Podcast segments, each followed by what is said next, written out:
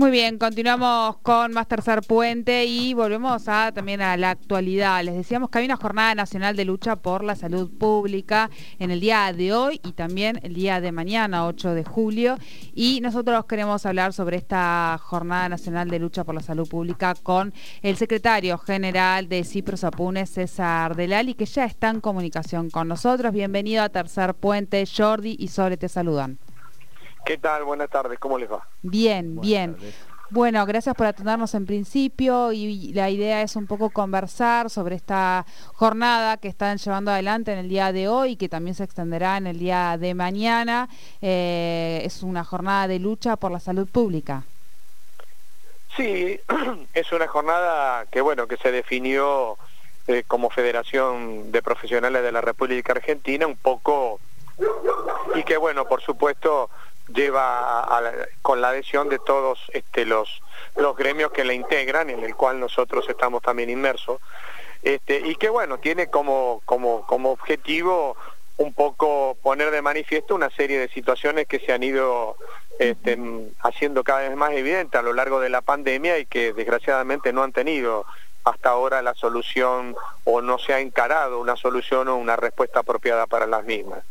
Eh, una de ellas es la que tiene que ver este, con la situación del recurso humano eh, profesional y el recurso humano de salud que, este, ya venía previamente golpeado a la pandemia y que en el transcurso de todo el desarrollo de la misma y con toda la sobrecarga del laboral y de tensiones y de angustia que, la pandemia ha condicionado, esta situación de, déficit salarial fundamentalmente no ha tenido una respuesta apropiada, eh, el mejoramiento de una serie de condiciones de, precarización laboral que son este, marcadas en algunos lugares demasiado importantes, tampoco ha tenido un, este, una recuperación, un cambio válido. Eh, y bueno, entonces por eso se plantea esto de saldar la deuda con, con, este, con, el, con los trabajadores de la salud, que es esta deuda que a pesar de ser un recurso que ha sido eh, elogiado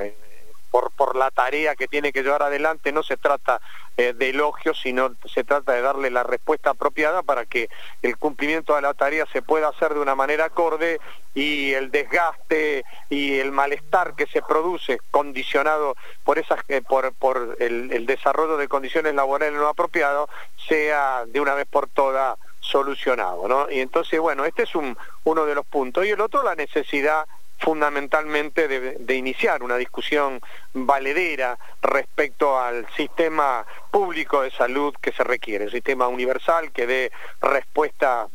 reales a la, a la problemática que tiene la población, que no sea una cuestión fragmentada como era y como sigue siéndolo y que no sea una cuestión donde el criterio mercantilista eh, predomina sobre las verdaderas necesidades de salud de la población.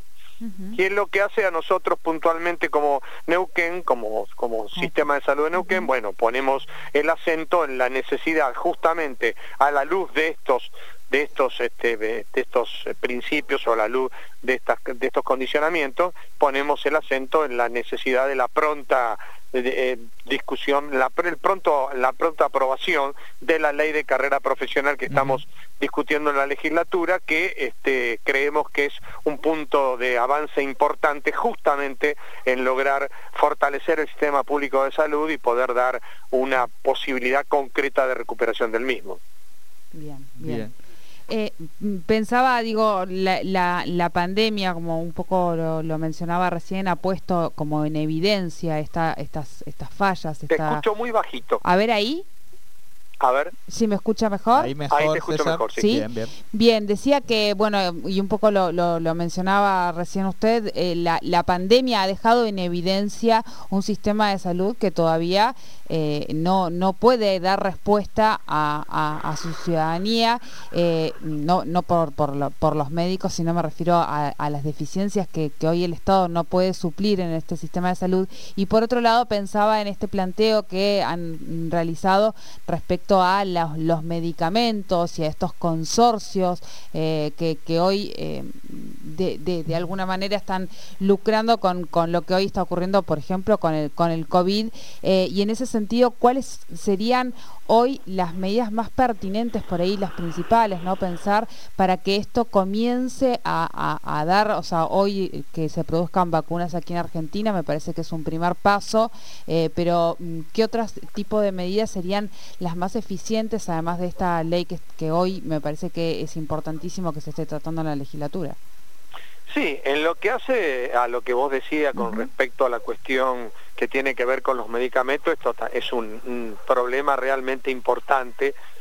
que, bueno, ha venido acrecentándose en los últimos años, desde hace varios años y más en los últimos, eh, y que también tiene mucho que ver con esta ausencia de una idea de un sistema de salud fuerte donde esté puesto el eje en la, en la realidad y en la necesidad de la población. Al no estar puesto el eje allí, y estar liberado a lo que las empresas de farmacéuticas y las empresas del negocio de los medicamentos hacen y quieren hacer como más les place, nos encontramos con estas realidades. En plena crisis eh, como la que estamos viviendo y con una necesidad eh, importantísima de, de, medicamentos esenciales, tenemos incrementos que han sido realmente espantosos y que tienen un impacto para el sostenimiento de la tarea eh, altamente negativo. Esto tiene una posibilidad concreta que es primero, si yo tengo un sistema organizado, un sistema que tiene una, coordinación como tal, no solamente los a nivel provincial, sino una coordinación con un sistema universal nacional de salud donde está inmerso los sistemas provinciales, se puede manejar la discusión de la compra de medicamentos de una manera totalmente distinta, evitando que justamente se caiga en esto, que es este abuso constante sobre, este, sobre los precios de los medicamentos. Y otro gran punto es recuperar lo que tiene que ver con producción pública de medicamentos. Hay una posibilidad concreta en ese sentido que que está totalmente dejada de lado de hace años, en donde un montón de medicamentos que tienen o que se utilizan para la, práctica diaria, la práctica ambulatoria común, podrían darse o podrían ponerse bajo la órbita de una producción pública de medicamentos que bajaría los costos de una manera marcada y permitiría hacerlo mucho más fácil en la accesibilidad a la población. El punto de las vacunas, la otra gran discusión política, hay que, hay que poner una, una postura muy clara con la eliminación y caída de las patentes de vacunas de COVID Creo que esto no puede ser un parámetro que se siga manejando como se está manejando, donde lamentablemente hay un justamente un desmanejo de ello que hace que este, países que tienen excesos de vacunas contra las dificultades concretas que tienen los países de menos recursos para poder acceder a las mismas y poder apurar o, y ampliar sus mecanismos de vacunación. Claro. Eh, César,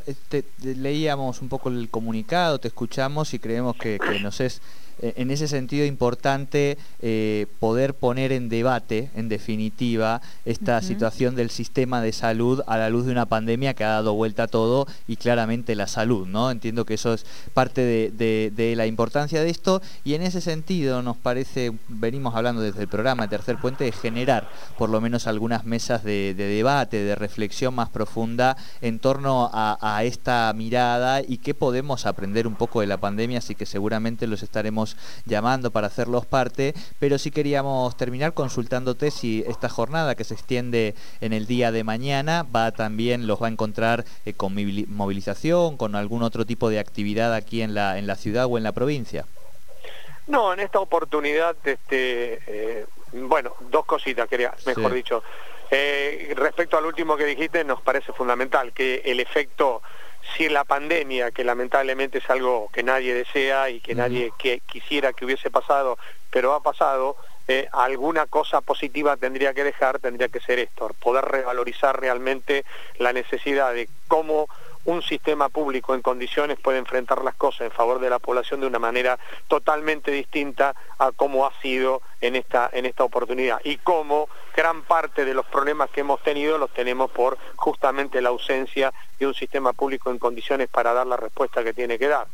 Y con respecto a lo segundo que me preguntan, em, eh, en realidad nosotros en esta oportunidad hemos decidido asumir la jornada justamente a través de este tipo de acción, un comunicado, las acciones locales en, los, en, los hospitales y centros de salud, pero sin movilizaciones porque bueno, en este momento todavía hay una carga laboral muy importante en todos, en, todos y cada uno de los compañeros que están llevando adelante la tarea y entonces preferimos este, no, no hacerlo porque hay una necesidad de que eh, se mantenga la tarea que se está haciendo de la forma que se está haciendo y no en este momento utilizar la vía de la movilización. Así que la, expresión o la participación de la jornada se va a tareas de esta naturaleza y no a una tarea de movilización. Perfecto. Bueno, César, te agradecemos muchísimo este contacto con Tercer Puente y bueno, nos emplazamos a cuando la situación